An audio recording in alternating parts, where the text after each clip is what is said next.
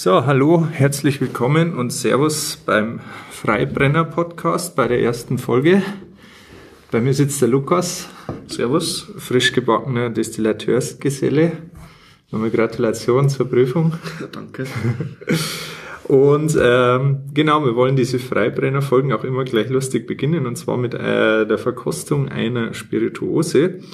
Und ähm, genau, fürs erste Mal haben wir uns was überlegt, was zu verkosten. Also wir haben kurz überlegt, wollen wir irgendwie ein fertiges Produkt, ein Produkt von uns oder von Kollegen von uns. Aber dann haben wir gesagt, na, lass uns einfach mal was verkosten, was wir vielleicht früher mal probiert haben, aber eigentlich schon lange nimmer geschmeckt haben. Und wir haben letztes Jahr ja uns an einem Holunderblütenlikör versucht. Genau. Magst du den mal, magst du mal einschenken, dann riechen wir dann können wir noch ein bisschen was dazu Genau, erzählen. Genau, während der Lukas einschenkt, vielleicht noch als kleinen Disclaimer, ähm, oder als kleinen Hinweis, also wir haben überlegt, wie wir das machen. Wir sind ja aus Bayern, wir sprechen dementsprechend das bayerische Idiom und jetzt haben wir halt überlegt, wie, wie wollen wir das in dem Podcast machen? Wollen wir versuchen, möglichst Hochdeutsch zu reden äh, oder wollen wir es bleiben lassen? Und dann haben wir eigentlich gesagt, okay, auch wenn wir dadurch viele Hörer wahrscheinlich äh, sozusagen vor eine Aufgabe stellen oder vielleicht sogar vergraulen, aber es macht halt einfach überhaupt keinen Sinn, wenn der Lukas und ich miteinander Hochdeutsch reden, äh, wenn wir eigentlich beide aus Bayern sind und eigentlich normalerweise auch bayerisch reden. Dementsprechend hoffen wir, dass wir mit einem leicht weichgespülten Isarpreußisch-Bayerisch äh, bei allen soweit ankommen. Und genau, dann werden wir mal den Holunder probieren.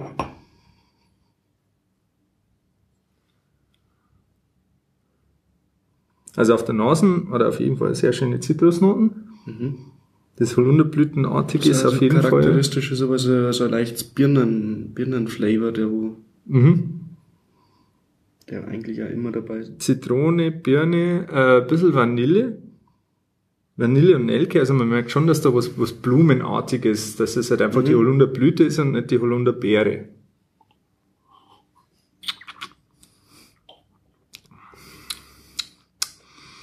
Auf der Zunge ist aber schon noch, also trotz der Süße, trotz dem Zucker ist er schon noch relativ säuerlich. Er hat so Säure zum Schluss aus, ja. Und der Versuch bei dem Modell jetzt, den wir jetzt gerade probieren, ist der einfach ein bisschen zu, zu sehr gezuckert, da die sagen. Mhm. Ja, der ist schon ziemlich, würde man heute wahrscheinlich äh, nicht mehr so machen. Ich glaube, ich habe den auch damals mit 20%, 20% Alkohol gemacht. Aber von dem Alkohol ist eigentlich nichts mehr, nichts mehr spürbar durch den ganzen Zucker. Genau, ja, wie, hab, wie habt's denn gemacht? Ihr seid, äh, ihr seid, glaube ich, in, in, ins Rottal ausgefahren und habt Holunderblüten. Im Rottal bei meinem Onkel, genau, der hat da Holunderplantage auf seinem elterlichen Anwesen. Und da haben wir Ende Mai einfach Holunderblüten pflückt und haben wir die dann einmazeriert. Das bedeutet, Ähm, wir haben wir die Blüten äh, gesäubert, also möglichst früh vom Stiel einfach entfernt, so dass man nur die, das weiß, die, weiße, die weißen Blätter und den Nektar drin hat. Und haben wir die dann in Alkohol eingelegt mit 60 Prozent und der Alkohol, der saugt ja dann die ganzen Aromen und Duftstoffe außer. Ja, und dann versucht man, dass man das wieder absiebt und dass man die Geruchs- und Geschmacksstoffe einfach im Alkohol hat und das dann weiter verwerten kann. mhm. und das hat's dann, ähm, also mit Alkohol gemischt, mit Wasser, Alkohol, logischerweise. Zucker, Wasser, genau. Okay. Ja, ist eigentlich, äh, eigentlich sehr schick geworden. Ich habe irgendwie so im Hinterkopf, dass wir uns letztes Jahr dagegen entschieden haben, weil irgendwie, weil wir diesen super krassen Holunderblütenton nicht erreicht haben. Aber mittlerweile muss ich sagen, nach einem Jahr äh, Ruhezeit ist er eigentlich wirklich sehr schick geworden. Bis auf das mit der Säure, da müssen wir halt nochmal dran arbeiten. Ja, da sind wir eigentlich schon äh, relativ im Thema drin. Und zwar das Thema für unsere erste Folge, erste offizielle Folge ist eigentlich äh, Brand, Geist, Likör. Was ist eigentlich, was sind Spirituosen, was sind brandweinhaltige Getränke und ähm, genau, was sind da die Unterschiede? Ähm, ja, wie fangen wir da jetzt am besten an? Ja, mal mit die drei großen da, die sagen, oder? Brand, Ja. Likör. Ja. Das wird bestimmt. Oder, oder fangen wir erstmal an, was ist eine Spirituose überhaupt? Also Spirituose ist eigentlich der Überbegriff für alle brandweinhaltigen Getränke. Also erstens einmal ist ein alkoholisches Getränk, das ist klar, aber es gibt ja auch noch weitere alkoholische Getränke, Bier oder Wein zum Beispiel. Aber Bier oder Wein, da wurde dieser Alkohol also nicht destilliert, nicht aufkonzentriert, nicht sozusagen äh, stärk verstärkt, wenn man es irgendwie so nennt. Und alle brandweinhaltigen Getränke, alle Spirituosen, alle umgangssprachlich genannt Schnäpse sind quasi mindestens einmal destilliert worden. Kann man eigentlich so sagen, genau. Kann man so sagen, ja. Ähm, mindestens 15% Alkohol müssen die haben, außer bei Eierlikör, weil der ja eigentlich so ursprünglich aus Holland kommt, hat der 14% Genau, das ist, ist, ist aber, glaube ich, die einzige Ausnahme. Sonst muss, einzige, muss als mindestens 15% Alkohol haben. Dann ist Spirituose. Und wie gesagt, Spirituose ist eigentlich das fancy Wort äh, für das, was man gemeinhin Schnaps nennt. Ähm, genau, da gibt's dann die Brände aus verschiedenen äh, Ausgangsstoffen. Also Brand ist prinzipiell mal was, wo durch alkoholische Gärung Alkohol originär erzeugt worden ist. Also zum Beispiel beim Obstbrand oder beim Whisky oder beim Rum haben wir eine zuckerhaltige Ausgangsquelle, zum Beispiel eben beim Obst, äh, also das Obst, das schon Fruchtzucker enthält, oder beim beim Whisky, da nimmt man halt Getreide her, das äh, sozusagen äh, enzymatisch noch umgewandelt wird zu Zucker. Und beim Rum nimmt man ja die, äh, sagen wir das, was beim der Zuckerherstellung übrig bleibt, Die dieser Melasse Restzucker. Genau, die Melasse. Hoch aufkonzentrierter, zuckerhaltiger Sirup. Bräunlich meistens, durch das das einfach so hochkonzentriert ist mit Zucker und der nicht mehr verwertet werden kann. Genau, also alles, was in der Melasse drin ist, was schon zu Kristallzucker umgewandelt ist, das ist schon draußen, aber es ist halt noch genügend anderer Zucker drin, den die Hefe noch verstoffwechseln kann. Also die Hefe wandelt Zucker in Alkohol um und ähm, die Hefe macht es aber meistens je nach Hefestamm zwischen 6 und sagen wir maximal 10 Prozent Alkohol. Und das muss man dann noch destillieren. Dann äh, trennt man quasi den hochprozentigen Alkohol ab von den ganzen Reststoffen, die da noch überall drin sind. Also, keine Ahnung, Obstrückstände oder Melasserückstände oder im Kornrückstände. Und beim Brand ist, wie gesagt, ist originär Alkohol erzeugt worden. Beim, ähm, oder was kann man zum Brand noch sagen? Ähm, man darf keinen Künstler, also keinen anderen Alkohol, der anders erzeugt worden ist, dazugeben. Also man nimmt ja meistens bei Likören zum Beispiel zum Zufügen von Alkohol einfach hochrektifizierten Alkohol ohne Geschmack, der dann meistens aus Kartoffeln oder Getreide kommt. Den darf man bei Brand jetzt nicht mehr dazugeben. Also der ganze gesamte Alkohol im Brand muss aus der Gärung von dem ähm, von dem hergenommenen Stoff sein. Also Mhm. wir jetzt zum Beispiel einen Zwetschgenbrand, darf der Alkohol nur aus den vergorenen Zwetschgen sein. Genau. Beim Whisky ist ja ähnlich, beim Rum, beim Weinbrand darf er nur aus Genau. Wein sein, genau. Das ist jetzt mal, sagen wir, eine der grundlegenden und Basiskategorien, weil ähm, das, was der Lukas gerade angesprochen hat, oder was du gerade angesprochen hast, dieser Neutralalkohol, das ist ja im Endeffekt auch ursprünglich mal ein Brand gewesen. Meistens eben, wie du gesagt hast, Genau. aus Getreide oder aus Kartoffeln, wobei Kartoffeln heutzutage echt selten ist. Weil es mit dem Getreide halt viel billiger und viel einfacher ist. Genau, jetzt kann man also diese Brände, äh, wenn man einmal oder zweimal destilliert, hat man halt dann den klassischen Obstbrand oder den Whisky oder den Rum oder was gibt's noch für Brände? Ja, wie gesagt, Weinbrand gibt's. Äh, Die ganzen Obstbrände, jetzt wie bei uns zum Beispiel Obstler, Williamsbirnenbrände, Marillen, das sind alles so Brände. Korn, Korn ist auch Korn Brand. ist auch ein Brand. Ja, Korn ist ein Brand, Korn ist ja. ein Brand, genau. Und jetzt ist so, ähm, jetzt kann man diesen Brand oder einen dieser Brände nehmen und kann den noch viel, viel häufiger destillieren. Man kann den bis zu äh, 35, 40, 50 Mal destillieren. Wie das, äh, wie das dann genau äh, passiert, das werden wir dann später vielleicht nochmal äh, vielleicht mal mit einem Kornbrenner oder so äh, besprechen, wie diese Hochrektifikation genau abläuft. Auf jeden Fall, auf, äh, das Ergebnis von dieser Rektifikation ist halt dann ein sehr, sehr, sehr hochprozentiger Alkohol. Also wir kaufen den an mit 96,4 Prozent Alkohol. Der ist aber so oft quasi äh, äh, potenziert worden und äh, Vor- und Nachlauf abgetrennt worden, dass der eigentlich auch quasi geschmacksneutral ist. Also das, was wir als Neutralalkohol zukaufen, könnte man eigentlich sagen, ist, ist Korn, der so gereinigt worden ist, dass er noch nichts mehr schmeckt. Wodka, Wodka, genau. Wodka. Und wir nehmen den dann her, um die zweite große Spirituosenkategorie zu machen. Und das sind nämlich die Geiste. Bei den Geisten nehmen wir eben diesen Neutralalkohol und wir aromatisieren den irgendwie. Da gibt's verschiedene Möglichkeiten und, und äh, verschiedene Kategorien, aber letzten Endes nehmen wir diesen geschmacksneutralen Alkohol und nehmen irgendwelche pflanzlichen Stoffe, um diesem Alkohol noch einen Geschmack zu geben. Ich denke mal, der bekannteste Geist dürfte wahrscheinlich der Gin sein, wo man ja neutraler Alkohol mit Wacholderbeeren, mit Zitrusschalen, mit Ingwer, Kardamom, Koriander und so weiter einlegt. Und ähm, dann ist halt so, dass dieser Alkohol, der bricht dann diese Zellstrukturen von diesen Pflanzenteilen auf und holt dann die ätherischen Öle, die Aromastoffe, äh, Bitterstoffe und so weiter aus diesen Pflanzen raus. Und das kann man dann nochmal destillieren. Also man trennt quasi wieder Feststoffe von Flüssigkeiten ab und dann hat man halt einen aromatischen Alkohol, einen sogenannten Geist. Wie gesagt, Gin ist eigentlich ein Wacholdergeist mit weiteren Kräutern, aber ganz typisch wären zum Beispiel ein Himbeergeist, wo man eben Himbeeren in Neutralalkohol ansetzt und dann destilliert und dann hat man halt sozusagen den Neutralalkohol mit den ätherischen Ölen, Aromastoffen aus der Himbeere äh, mit Geschmack versehen. Ähm, Macht man recht oft bei Beeren, weil die Beeren einfach einen sehr geringen äh, Fruchtzuckergehalt haben und so einfach eine geringe Ausbeute hätten wie jetzt halt wie Obst oder also Äpfel, Birnen, die haben ja meistens zu fünf Prozent Fruchtzucker, da kann man dann auch eine Maische machen, das vergehren. Bei den Beeren, dass sie das einfach nicht rentieren. Und dann, weil die aber ein gutes Aroma haben, vergeistert man die, legt sie in Alkohol ein und destilliert das nochmal ab.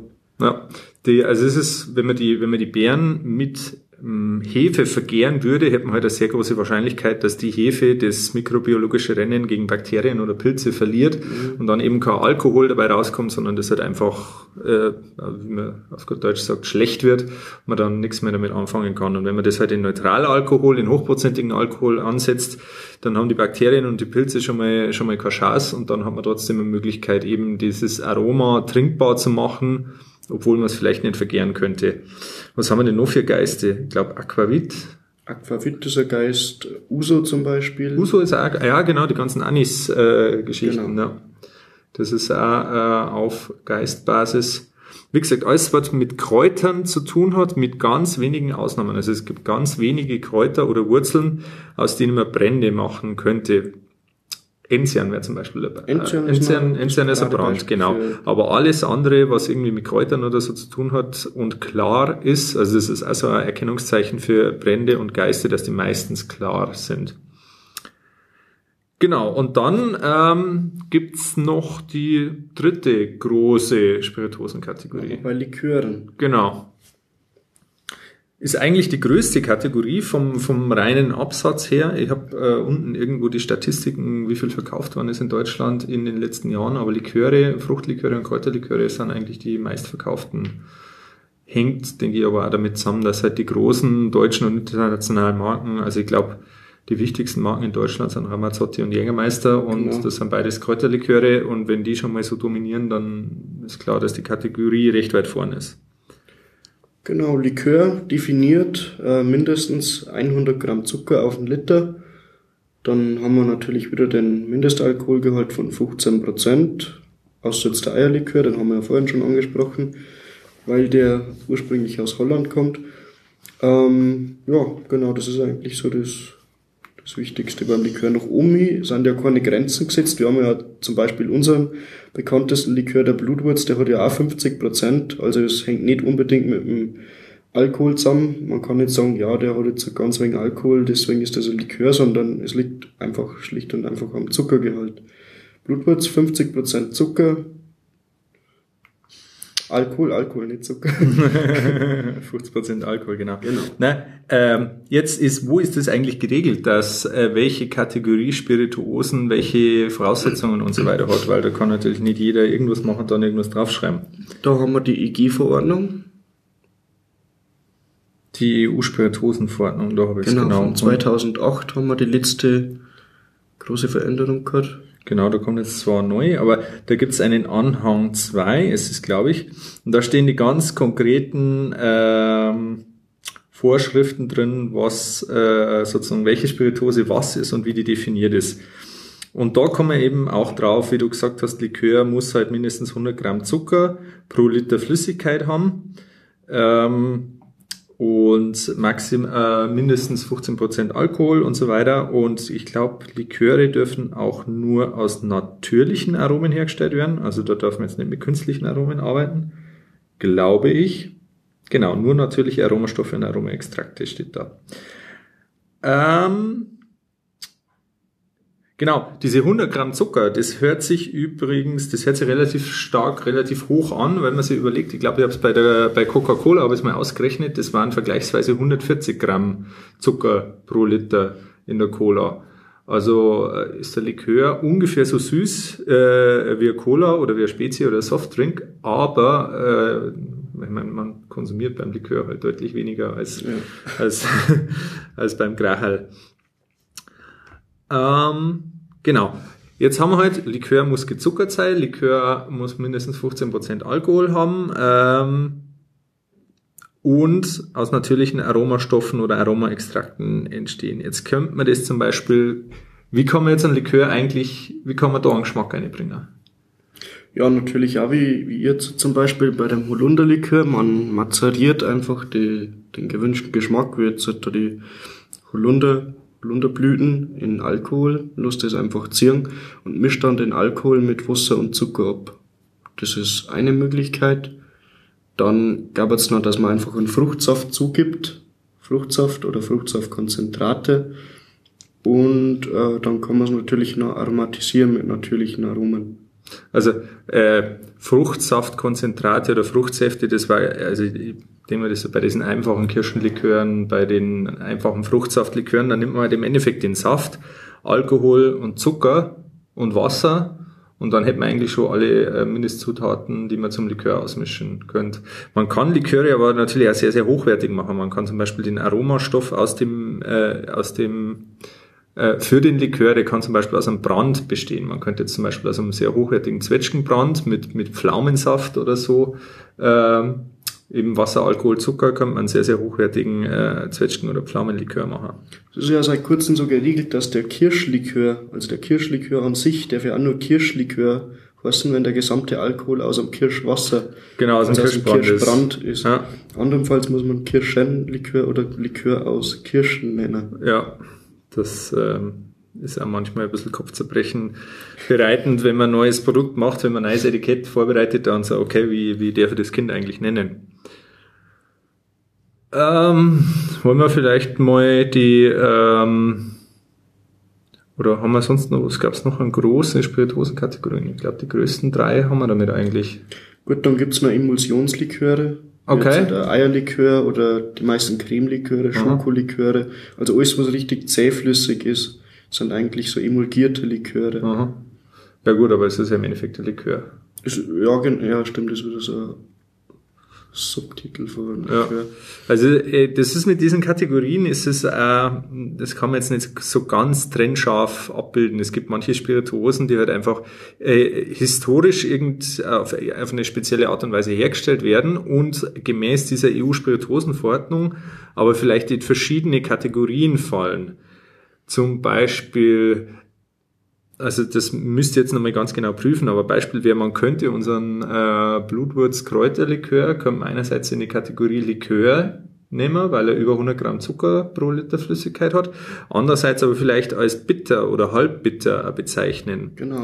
Weil er halt eben die Bitterstoffe hat und aus den Kräutern ist. Und da gibt es irgendwo die Regelung in der Spirituosenverordnung, dass wenn eine Spirituose eine oder mehrere Kategorien erfüllt, dann kann man sich gnädigerweise als Hersteller aussuchen, in welcher Kategorie, dass das dann drin ist, genau. Aber äh, mit, der, mit dem Ausschluss, wenn eine Spirituose eine Kategorie erfüllt, dann darf man es auch nicht mehr Spirituose nennen. Spirituose ist ja quasi ein, ein Überbegriff für alles, aber du oder man darf eine Spirituose als Spirituose dann bezeichnen, also auf dem Etikett, wenn sie nicht in irgendeiner anderen Kategorie drin ist. Also ich dürfte jetzt keinen Likör machen und dann Spirituose aufs Etikett draufschreiben. Das wird dann Ärger geben. Ja, vielleicht äh, schauen wir mal durch, was wir da an, an großen Kategorien in der Spirituosenverordnung drin haben und reden wir da ein bisschen drüber.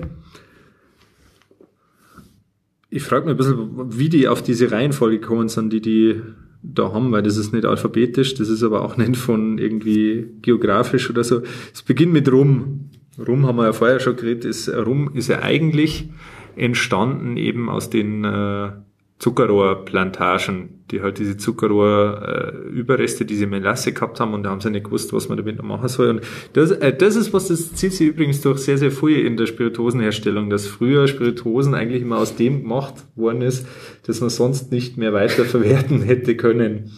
Also irgendwie, keine Ahnung, Obst, das vielleicht nicht mehr gut genug war, um draus, um, um das direkt zu essen, ne, dann hat man es immer noch vergärt und dann schnappst man draus Kinder. Genau, rum, was haben wir da? Spirituose durch alkoholische Gärung und Destillation aus Zuckermelasse. Mindestalkoholgehalt 37,5 Prozent. Darf nicht mit anderem Alkohol verschnitten werden, darf nicht aromatisiert werden und nur zugesetzten Zuckerlikör, äh, Zuckercouleur zur Anpassung der Farbe. Das Rum darf nicht aromatisiert werden. Das ist, glaube ich, die größte Lüge in dieser ganzen Kategorie, weil äh, wenn man sich anschaut, wie viele Rums mittlerweile ähm, gezuckert sind oder mit, äh, ist es Glykol? War das der, der Glykolskandal? Hm, ich weiß nicht. Äh, das können wir nochmal nachschauen, aber ähm, der Philipp Reim hat in seinem Blog i4 Spirits auch einen sehr, sehr schönen Artikel mal geschrieben dazu, dass äh, verschiedene Rumhersteller ihre Rums halt wirklich aufpimpen, auch mit Vanillin und so weiter und so fort dass es eigentlich so offenes Geheimnis in der Rum-Szene ist, aber eigentlich gegen die Spirituosenverordnung verstößt. Es ist halt viele versuchen es einfach nachzuahmen aus dem Herspiel, also so, wie, so einen jamaikanischen Rum, der wirklich einfach so dumm so sie auch das Pfuschprodukt überhaupt ist, aber trotzdem so geil schmeckt durch das, dass die, dass die einfach infiziert, infizierte Schlempe haben, durch das, dass die offene Vergärung, Spontangärungen wollen. Mhm. Und da entstehen ja dann die bekannten Ester, die einen typischen Rumgeschmack haben in Deutschland hat er natürlich keine Brennerei einen offenen Gärkessel, wo, die dann eine infizierte Schlempe, also Rest von der letzten Destillation. Ja. Da kriegst du, glaube ich, richtig Ärger mit der, mit der Lebensmittelkontrolle, wenn genau, uns also so, es, es war bei uns gar nicht möglich, noch äh, richtigen Bedingungen so einen Rum zu machen, wie es äh, wie in Jamaika oder auf Kuba zum Beispiel gemacht wird. Ja. Gar nicht möglich. Da muss man irgendwie da muss man sich muss zu helfen wissen, wie es immer so schön heißt. Ja, genau. Aber das ist halt genau der Punkt, warum äh, viele Leute die Kategorien rum halt äh, ein bisschen äh, ja, mit gemischten äh, Gefühlen singen, weil beim Rum, eigentlich ist es ziemlich genau geregelt, aber in der Praxis wird es halt quasi kaum nachvollzogen. Ganz, ganz anders übrigens wie die zweite Kategorie in der Spirituosenverordnung, Whisky oder Whisky mit EY oder mit Y, äh, was ja im Endeffekt ein Malzbrand ist, also aus Gerstenmalz oder anderem Getreide, ähm, äh, der dann noch fassgelagert sein muss, und zwar mindestens drei Jahre. Ähm, bei der, beim Whisky gibt es auch ganz viele äh, Regelungen, was Whisky sein darf und was mit Whisky nicht gemacht werden darf. Zum Beispiel darf Whisky auch nicht aromatisiert werden oder mit Neutralalkohol gestreckt werden und wie gesagt diese mindestens drei Jahre im Fass. Im Unterschied zum äh, Rum ist aber so, dass beim äh, Whisky gibt's halt die, die Scotch Whisky Association, die als riesengroße Lobbyorganisation halt wirklich äh, mit Argusaugen drauf schaut, dass beim Whisky keinen Schindluder treibt. Und beim Rum gibt's halt sowas nicht. Da gibt's halt, wie gesagt, die Lebensmittelkontrolleure, die halt von Amts wegen da ein bisschen schauen, aber da gibt's jetzt keinen großen Interessensgeber, der halt dann wirklich auch, sage ich mal, Leute, die gegen die Rum-Verordnung verstoßen, von Kadi bringt. Genau, vielleicht, äh, also jede Kategorie, die wir jetzt dann nochmal äh, äh, besprechen, die werden wir mit Sicherheit in späteren Folgen auch nochmal deutlich, deutlich intensiver besprechen. Weil genau da so Getreide, Spirituose, Getreide, Brandwein, das Korn, ist ja was, das muss mit einem Kornbrenner, der der da richtig viel Ahnung hat. Also wir aus dem Süden Deutschlands, wir haben Kennen jetzt... wir eigentlich keinen Korn? Na, also... Wenn wir es nicht schon markiert hätten. Äh, im, Im Süden Deutschland hast du ja ganz, ganz viel äh, Obstbrände und halt die Kräuterliköre. Das sind eigentlich die traditionellen äh, Spirituosenkategorien bei uns. Und im Norden ist halt dann doch eher so Korn, äh, Kümmel, Aquavit, mhm. ganz viel so Sachen. Wodka, dann, wenn es in den Osten rüber Wacholder. geht. Wacholder, genau. Ähm, Weinbrand, da Nummer 5, das ist eine sehr, sehr interessante Geschichte, wobei der Weinbrand aktuell nicht gerade so super en vogue äh, ist. Der große deutsche Weinbrandhersteller ist ja Asbach, Asbach uralt, gehört jetzt glaube ich zu Unterberg. Aber in Frankreich natürlich die Cognacs, die Armagnacs, äh, in Spanien der Brandy, äh, Weinbrand aus Italien. Wisst ihr jetzt gar nicht, ob der einen speziellen Namen hat. Aber Weinbrände gibt es eigentlich überall, wo es Wein gibt. In Griechenland zum Beispiel, der Metaxa ist ein ganz bekannter Weinbrand.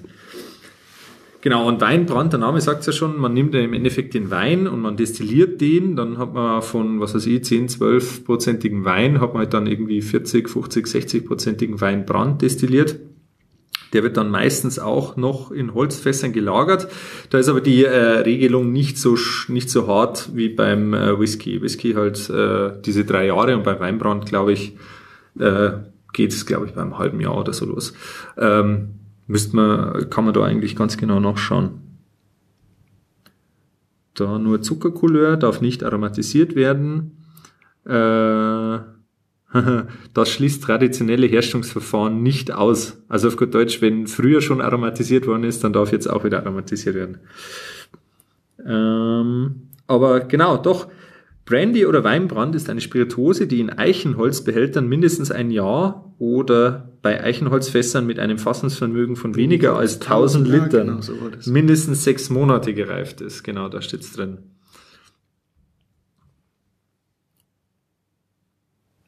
Ja gut, Weinbrand, Tresterbrand, naheliegend. Tresterbrand ist ja der bekannteste Tresterbrand, äh, kommt aus Italien.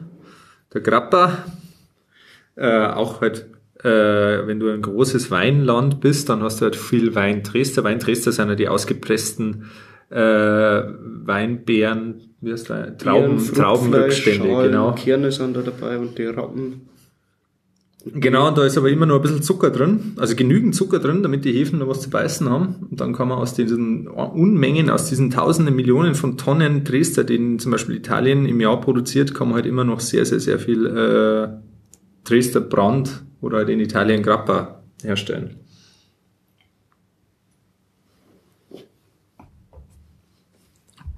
Brand aus Obst Dresdner. Das ist im Endeffekt dasselbe, nur nicht aus Weintrauben. Das war wie gestern das mit den Aronia-Beeren, den Aronia-Beeren mhm. oder Aronia Dresdner Brand. Korinthenbrand. Aha, das ist mal ein bisschen was Exotisches. Das sagt mir sogar jetzt noch wenig. Aha, Rosinenbrandy. Extrakt von getrockneten Beeren. Boah, geil. Das hört sich schon, das hört sich schon saugeil an. Na ja, klar, du hast die Rosinen, du hast halt extrem viel Zucker drin, du hast extrem viel Aroma drin. Es ist, es ist sehr konzentriert, aber du musst ja dann bei der Gärung wieder verdünnen mit Wasser, damit die, ah, damit, damit ja. du eine flüssige Maische hast. Ja. Also, ich stelle mir es schwierig vor. Aber da müssen wir uns auf jeden Fall mal besorgen, mal probieren. Rosinenbrand. Ich habe, glaube ich, mal an, äh, an, an einen habe ich mal probiert, ich glaube bei der Familie Rona in Südtirol letztes Jahr, ein äh, Rosinenbrand aus der Muscatella-Traube. Der mhm. war aber, wenn ich mich erinnere, war der ja ziemlich geil. Dann unsere äh, Disziplin im Süden, der Obstbrand. Ausschließlich durch alkoholische Gärung und Destillation einer frischen, fleischigen Frucht oder des frischen Mosts dieser Frucht von Beeren oder Gemüse. Genau, da hat es mal so eine Liste gegeben, was man sozusagen überhaupt vergeisten oder was man, äh, was man vergehren oder vergeisten hat dürfen und was nicht. Aber das ist, glaube ich, jetzt vor kurzem mal aufgekommen worden. Mittlerweile darf man, glaube ich, aus fast allem, was irgendwie pflanzlicher Rohstoff ist, äh, darf man was machen. Genau, Obstbrand, äh, wie gesagt, nur, der Alkohol darf nur durch Gärung aus der Frucht sein. Äh, man haben, wir haben einen Höchstgehalt von Methanol, aber das ist heutzutage eigentlich, äh, also so sauber wie heutzutage die Obstbrenner brennen, ist es eigentlich kein, kein Thema mehr. Äh, aus Steinobst, aus Kernobst, ähm, Mindestalkoholgehalt 37,5 Prozent.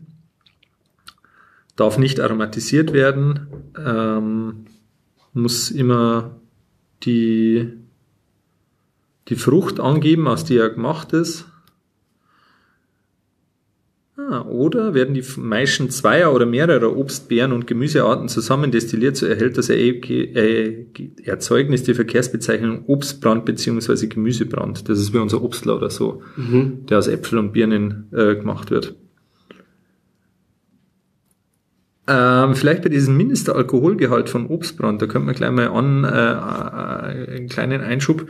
Es gibt da viele Obstspirituosen, ähm, hauptsächlich äh, aus der Alpenregion, also meistens Österreich, die äh, Alpen- oder Hüttenschnäpse. die dann auch klar sind, aber die halt dann vielleicht plus 30 oder 32 Prozent äh, äh, Volumenprozent haben. Ähm, die sind aber dann meistens halt auch relativ stark aromatisiert und, sage ich mal, auch relativ günstig hergestellt. Das ist halt diese Ware, die auf den Skihütten und so weiter äh, verkauft wird. Da muss erstens die Marge natürlich stimmen und zweitens ähm, also sie argumentieren immer damit, dass wenn man auf 3000 Meter Höhe auf einem Gletscher oder so eine Spirituose trinkt, da sind halt dann die Geschmacksknospen und so weiter, sind halt relativ äh, unempfindlich und deswegen sagen sie, dass sie zusätzlich aromatisieren müssen, damit das Zeug da oben auch noch was schmeckt. Aber das halt mal zur ersten Abgrenzung zwischen richtigen klassischen Obstbränden und halt diesen Obstspirituosen. Der Honigbrand auch ganz logisch, man nimmt halt den Honig, vermischt ihn mit Wasser und vergärt ihn dann. Gibt das dann so eine Art Met? Honigwein? Äh, eigentlich schon. Wobei, ganz ehrlich sagen Nein, nein, das war da, quasi äh, das, der vergorene Honig, oder? Der vergorene dann, wenn man Honig, abbrennt, ja. dann haben wir einen Honigbrand. Was du eigentlich, was, was Honigwein, was ist ein Met eigentlich genau? Ich glaube, Honigwein verdünnt, also Honig verdünnt, Und dann vergoren. dann vergoren. Okay. Ja, das ist ja dann im Endeffekt genau dasselbe, oder? Und so, man kann quasi ein Metbrand sagen, oder? Steht da irgendwas dazu? Hm. Na. Hefebrand, ähm, Hefe könnte man, Hefebrand könnte man machen, zum Beispiel, wenn man Brauerei ist oder so. Die haben halt extrem viel Hefe nach dem, nach dem Vergären vom Bier und die könnte man halt entweder wegschütten oder man, äh, in der Hefe ist ja noch Alkohol drin, die könnte man dann auch abdestillieren. Aber Hefebrand ist halt wirklich ein sehr exotisches Ding. Ja. Bierbrand, wieder Weinbrand oder so, halt nur aus dem Bier. Äh, der Unterschied zwischen Bierbrand, äh, Bierbrand ist im Endeffekt fast dasselbe wie Whisky, nur dass beim Whisky halt kein Hopfen reingeschmissen wird. Genau. Und beim Bierbrand halt das, das richtige, volle Bier, also alles was drin ist, Malz, Hopfen. Gut, Topinambur, das ist vielleicht ein bisschen arg exotisch. Da Wodka, ne? Wodka, eine Spirituose aus Ethylalkohol landwirtschaftlichen Ursprungs, der durch Gärung mit Hefe gewonnen wird, aus Kartoffeln oder Getreide oder anderen landwirtschaftlichen Rohstoffen. Du darfst, ähm, du darfst zum Beispiel auch aus einer Williamsbirne einen Wodka Ja. machen. Da musst du nur hochrektifizieren und es darf keinen typischen Geschmack haben. Ja. Also es muss neutral schmecken. Ich habe auf einer Messe mal einen Apfel-Wodka, also einen Wodka aus Apfelbrand, äh, habe ich mal gehabt. Aber Sind natürlich sehr teuer. ne? Ja, und ich frage mich halt auch, Wodka soll ja eigentlich, also die, diese klassische Definition von Wodka ist ja eigentlich äh, eine geschmacksneutrale Spirituose. Einfach Alkohol. Ist Genau, Alkohol, Alkohol, und Wasser. Und wenn ich jetzt da aber einen möglichst teuren äh, Rohstoff hernehme, also ich meine, Obst ist eh schon von der Ausbeute her sehr, sehr, sehr gering, dann muss ich das noch extrem hoch rektifizieren, da ver- verliere ich wieder brutal viel. Also ist für mich ehrlich gesagt eher, eher Spielerei oder und vor allem halt energetisch und von, vom Aufwand her, also eigentlich kaum, also kann man nicht vorstellen, dass das irgendwo Sinn machen würde.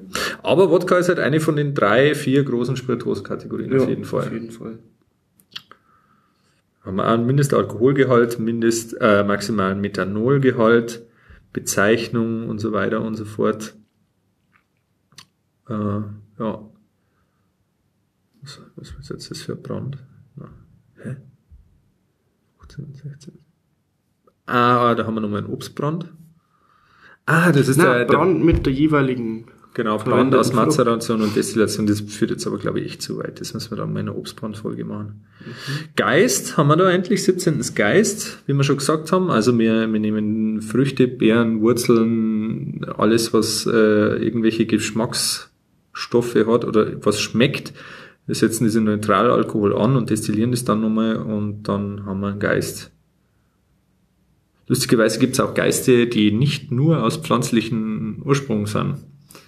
Ähm, ich habe von einem Gin mal gehört, der halt irgendwelche äh, südafrikanischen Feuerameisen oder so mit mazeriert und dann Uh. destilliert. Aber das ist schon ziemlich, ziemlich freakig. Also Enzian, Sicherlich. Genau, Enzianwurzeln, äh, die haben halt sehr viel Stärke und wenn was Stärke hat, dann kann man es meistens mit Enzymen auch aufspalten, die Stärke in Zucker. und Gentioprinrin. Jawohl. Herr Destillateur, sauber. das hätte ich jetzt nicht gewusst, aber halt mit, äh, genau, man nimmt halt den, äh, den schönen niederbayerischen Flachland-Enzian, nimmt die, äh, äh, die, ist ja nicht eigentlich, sind das eigentlich äh, technische Enzyme oder kommen die aus der, Ähm, aus der Wurzel Gute? Frage. Äh, die Wurzel ist in der Lage, bei minus 2 Grad das eigene Enzym zu bilden. Das ist wie bei Topinambur. Ah, okay, Die okay. entert man ja normalerweise auch äh, bei noch dem ersten Frost. Und dann baut sie die äh, Stärke um in vergärbaren Ah. Zucker. Aber, also ich denke mal, dass da die meisten wahrscheinlich Ja, die Enzyme zukaufen und dann zugeben. ja. Und das ist halt auch sehr, sehr heikle Gärung, weil du aufpassen musst. Du hast ja nicht viel, also du bringst du maximal zwei bis, also wenn du drei Liter Alkohol pro 100 Kilo Enzianwurzeln rausbringst, dann ist das schon Wahnsinn. Und deswegen ist halt die Gärung schwierig, weil du die Ja. einfach immer instand halten musst. Ja. Spirituosen mit Wacholder. Gerade der große heiße Scheiß. Ähm, genau, Gin natürlich. Destillierter Gin. London Dry Gin. Steinhäger zum Beispiel. Ja, genau. Äh, Geneva in, in Holland. Wir waren Genau. äh, im äh, März waren wir in Amsterdam und da waren wir auch in der Bowls Experience, also im Besucherzentrum von Bowls. Und da muss ich auch sagen, diese ganzen Fruchtliköre von Bowls, naja, ist halt, sag ich mal, fürs Mixing, um so mal auszudrücken. Aber dieser Geneva und der Eau de Geneva von, von, von Bowls, den fand der hat mir schon gefallen. Der war schon geil. Aber ich glaube zu Gin und äh, Distilled Gin, London Dry Gin, da machen wir nochmal Ja, eine äh, Episode mit der Sophia wahrscheinlich. Kümmel, Aquavit, genau. Kümmel oder Spirituose mit Kümmel, eine Spirituose durch Aromatisierung von Ethylalkohol landwirtschaftlichen Ursprungs mit Kümmel gewonnen wird. Darf man aber auch andere Sachen da, oder? Was sind so typische Kümmel- und Aquavit-Gewürze? Dillsamen. Dillsamen, ja. Ich glaube Zitronen, äh, Zitronenschalen ist auch nicht unüblich. Ja. Lass wir mal ins, ins, ins Rezeptbuch für Destillateure schauen, was so, was so typische alte. Ah, da jetzt bei Aquavit, genau. Genau. Kümmel und Dillsamen, Kräuterdestillat oder Gewürzdestillat aromatisiert. Ja gut, dann kannst du wieder alles Mögliche rein da. Genau. Solange Kümmel dominiert. Spirituosen mit Anis, die sind in Südeuropa extrem dominant. Also Südeuropa, Frankreich, äh, fallen mir da als erstes ein. Pastis, Anislikör, ähm, Sambuca, Raki, genau. Uso. Uso, Uso. Uso. Genau, also das, da nimmt man ähm, das ist meistens ein Anisgeist äh, wo- oder halt Geist mit Anis und mit anderen Kräutern, die man dann entweder als Geist oder mit Zucker als Likör nimmt. Anis hat halt einen sehr, sehr, äh, sehr, sehr eindeutigen Geschmack, auch Das relativ. Anethol ist halt das Geschmackgebende. Also das Ja. ist ein Sternanis, ein Anis, ein Fenchelsamen auch. Aha, okay. Genau. Das schmeckt auch. Das ist das, äh, das, was jeder mit Zahnpasta verbindet eigentlich, das, dass die immer schon den Anis-Geschmack gehabt haben. Genau. Genau. Mit Naturkräuterextrakten. Genau. Die alte Werbung. äh, genau. Und ja, wie gesagt, Anis ist eine ganz, ganz klassische äh, Spirituosengattung. Spirituosen mit bitterem Geschmack oder bitter. Ja. Mit vorherrschend bitteren Geschmack, die durch Aromatisieren von Ethylalkohol, bla bla bla, mit Aromastoffen. Ja, gut, also das ist jetzt eine ziemlich, äh, ziemlich Bullshit-Kategorie. Also äh, nicht als Kategorie, die Kategorie ist super, aber die Definition, mei, dass der Spirituose, das Bitterspirituose bitter sein muss, Das sind Sachen, die du dann ja, das hätte man sich sparen können wahrscheinlich auch. Aromatisiert kein Wodka, na gut, auf das können wir verzichten. Da haben wir den Likör nochmal, da waren wir vorher schon mal, mindestens 100 Gramm äh, Zucker, mindestens 15 Prozent Alkohol, nur natürliche Aromastoffe. Äh, ah, okay, es gibt noch so Spezialbegriffe, äh, Apricot Brandy, Cherry Brandy, aber die sind für Deutschland eigentlich untypisch. Cremeliköre, wie du vorher schon, schon gesagt hast, mit, mit, mit Creme de Milch. Cassis. Creme de Cassis, ja. Genau. Sehr nice. Mindestens 400 Gramm Zucker pro Liter. Also das ist schon das richtig ist ja, das ist ja, das ist ja Marmelade. mit Schuss. ah ja, da, Sambuca, genau, mit Anis, ein aromatisierter fabelloser Likör. 350 Gramm oder? Ja, den kannst du auch schon fast aufs Brot schmieren. Maraschino, Nocchio, Nocchio. Jetzt machen wir uns wieder zum Affen. Keine Ahnung, wie man das ausspricht. Grüne Walnüsse. Mm, geil. Eierlikör. Ja, da haben wir den. Kino. Ja. Ja gut, wenn wir einen Italiener haben, der kann auch gerne eine E-Mail schreiben, wie man das perfekt ausspricht. N-O-C-I-N-O. Nocino, Nocino. Ja. Wie gesagt, Eiliker, ich habe übrigens äh, auf der auf der Probe äh, dieses Jahr den Herrn Verporten kennengelernt. Den Herrn William Verporten. Ah, das ist doch der- Genau, der vom III. Genau. Sehr angenehmer Zeitgenosse.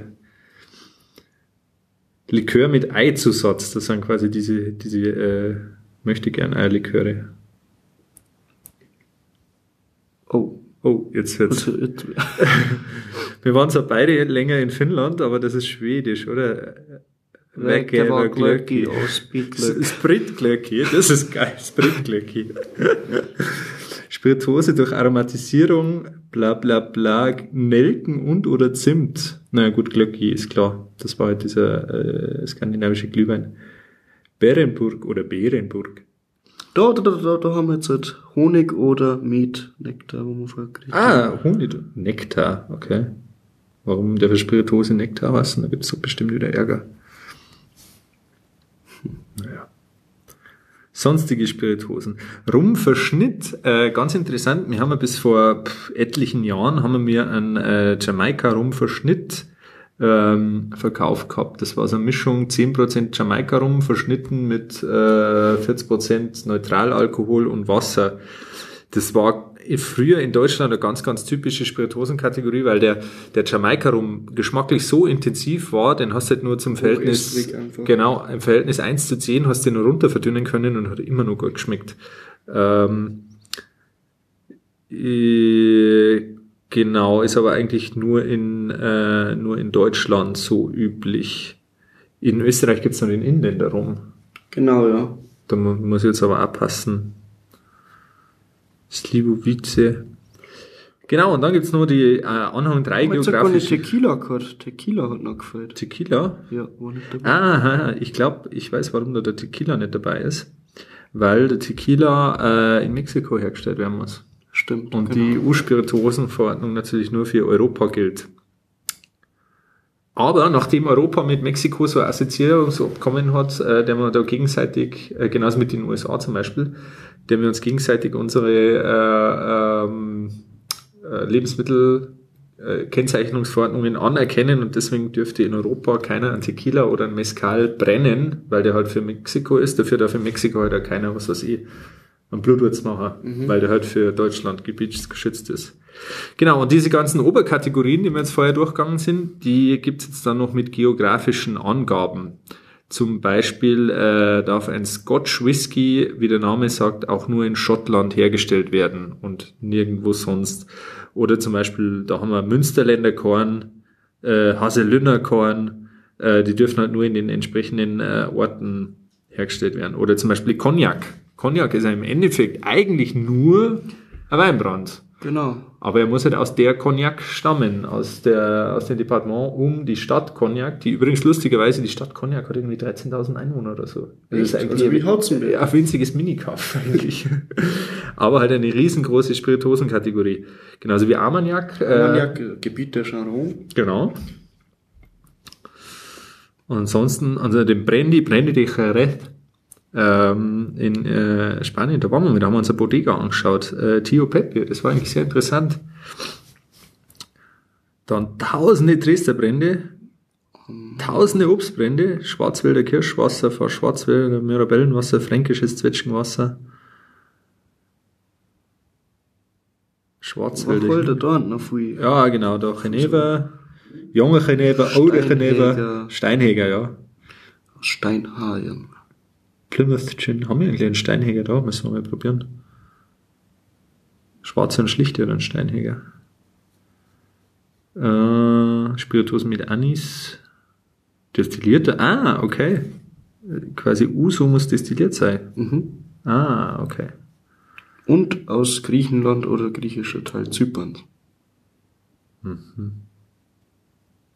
Spirituosen mit Bittergeschmack, da gibt's den Rheinberger Kräuter. Herzliche Grüße an die Kollegin in Rheinberg. Gibt in Rheinberg genau einen Spirituosenhersteller. Das ist Unterberg. Da Berliner Kümmel, bayerischer Kräuterlikör, Chiem- Chiemseer Klosterlikör, das sind jetzt diese ganzen äh, ein Einschränkungen, nicht Einschränkungen, aber diese ganzen gebietsgeschützten Dinge. Da, Blutwurz, Deutschland, tada, den haben wir uns reinschreiben lassen. Also mir im Sinne von die bayerischen Spirituosenhersteller.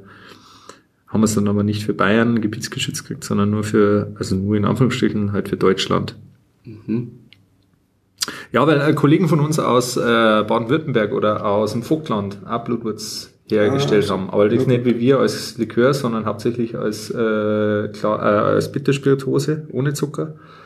Und dann hat die EU, äh, diese Kommission, also nicht die EU-Kommission, aber eine Kommission der EU hat gesagt, wir müssen uns halt jetzt mal einigen, was wir da haben wollen. Und dann hat es geheißen, naja, dann äh, sollte jeder das machen, was er traditionell gemacht hat. Hauptsache es ist auf Deutschland gebietsgeschützt.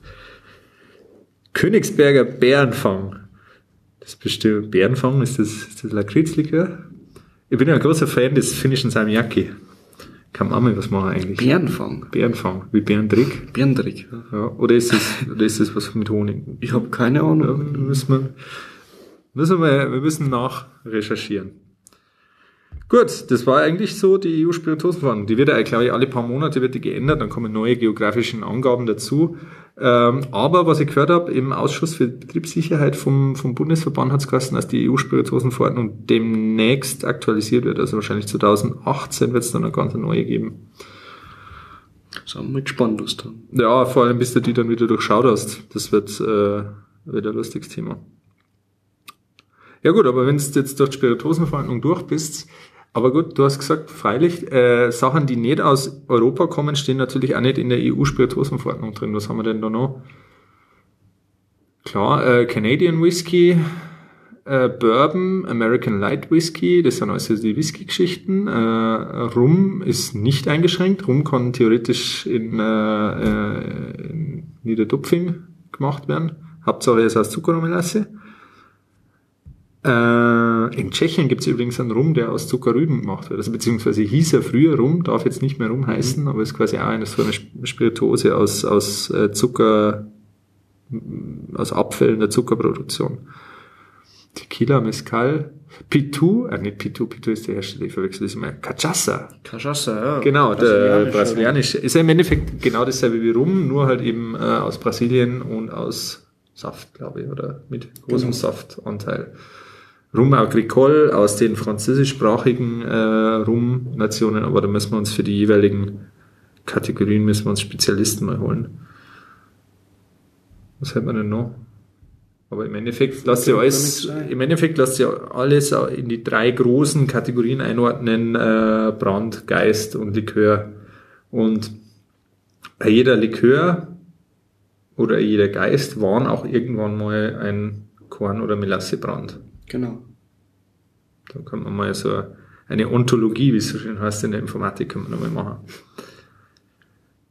Ja gut, war eigentlich jetzt mal so ein kurzer, auf, ein kurzer schneller und umfangreicher äh, Aufriss über die verschiedenen Spirituosenkategorien. Wenn ihr nur Fragen habt, wenn wir irgendwelche Fachbegriffe oder so verwendet habt, die äh, euch unklar seien oder so, dann ähm, schreibt uns einfach. Ähm, äh, entweder E-Mail oder auf Twitter an @freibrenner.